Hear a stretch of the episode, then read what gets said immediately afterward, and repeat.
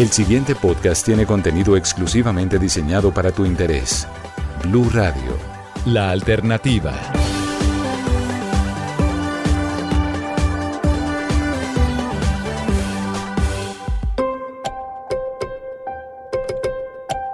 Hola, soy Joana Galvis, editora internacional del Servicio Informativo de Blue Radio, y aquí en El Mundo Hoy, el podcast, queremos navegar con ustedes por la historia y entender juntos este momento tan importante que vive la humanidad, lo que está pasando en Europa del Este y la historia reciente entre Ucrania y Rusia que nos trae al comienzo de un nuevo conflicto de grandes magnitudes.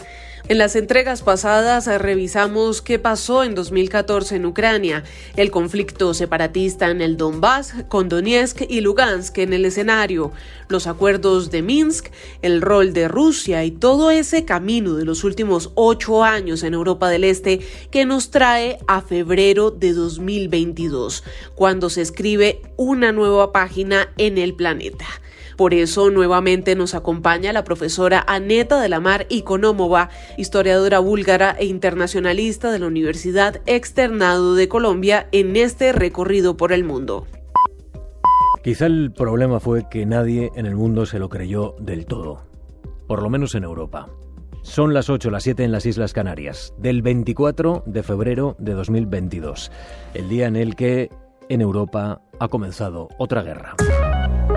RAI GR2. Una buona giornata da Monica Giunchiglia. Il mondo è con il fiato sospeso dopo l'invasione dell'Ucraina da parte dei militari russi.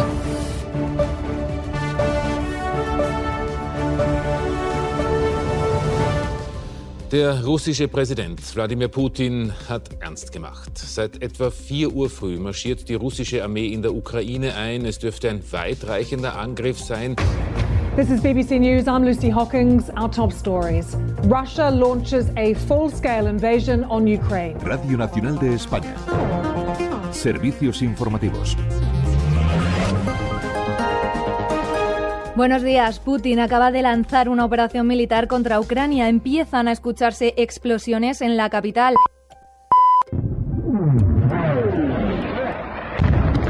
24 de febrero 2022 la entrada del ejército de Rusia no solo en los territorios de Donetsk y Lugansk y el territorio más grande de Donbass en el oriente de Ucrania, sino el bombardeo que se hace a los objetivos militares y estratégicos en todo el territorio de Ucrania se puede considerar la crisis más grande que se da entre Rusia, Estados Unidos, la OTAN y Europa desde 1989 cuando empezó el final de la Guerra Fría Podemos decir que el orden mundial está en una situación de buscar salida, pero también y saber que el mismo presidente Putin en sus discursos cuando estaba aceptando la independencia de Lugansk y Donetsk, считаю необходимым принять уже давно назревшее решение. Незамедлительно признать независимость и суверенитет Донецкой Народной Республики и Луганской Народной Республики. y cuando se dirigió a la población rusa para explicar por qué es necesario la entrada de ejército ruso, he tomado la decisión de comenzar una operación militar especial.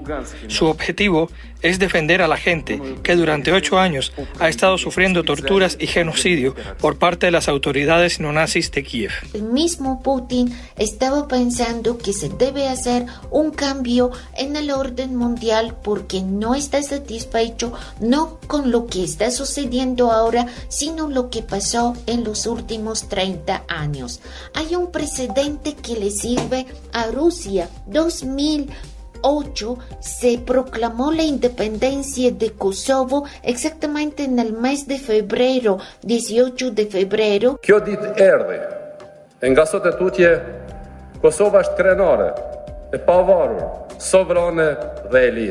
Y esto era el primer momento cuando vimos que a través de una guerra que fue 1999 y 2008 se proclamó la independencia de los albaneses kosovares y cerca de 100 países en el mundo aceptaron esta independencia.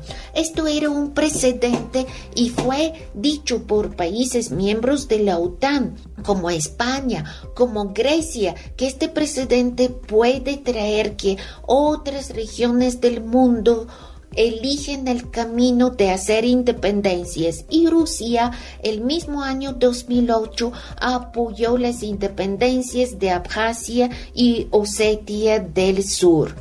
Я подписал указы о признании Российской Федерации независимости Южной Осетии и независимости Абхазии.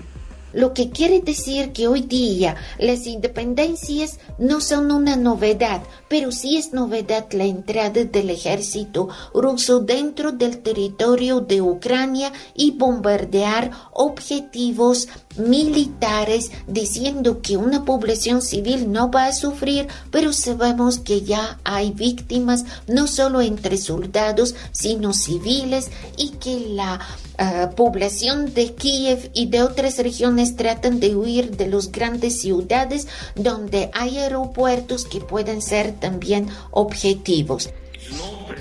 Fallecieron 16 niños y Putin seguirá diciendo que es una operación militar y que están atacando a las infraestructuras militares. ¿Cómo pueden hablar de ese ataque a infraestructuras militares si mueren niños? Vamos a decir que detrás de este conflicto hay unos intereses que son económicos, que tienen que ver con el gas, pero se están jugando exactamente las relaciones entre Estados Unidos y Rusia.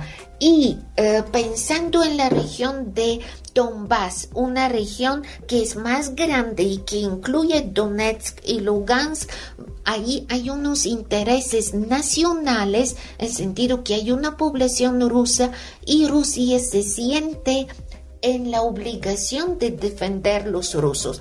Pero lo que es preocupante en toda esta situación, en los discursos de Putin, es que está hablando que se ha hecho un tipo de genocidio de la población rusa y lo que hace Rusia es sacar esta política nazi que ha promovido Ucrania en esta región.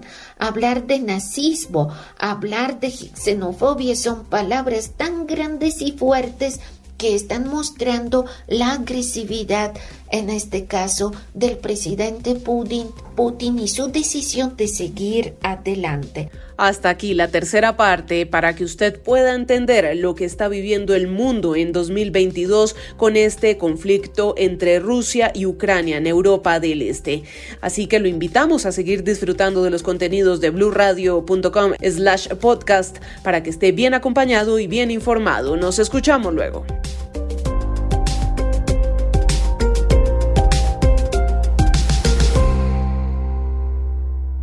Escucha este y todos los programas de Blue Radio cuando quieras y sin interrupción en los podcasts de www.bluradio.com.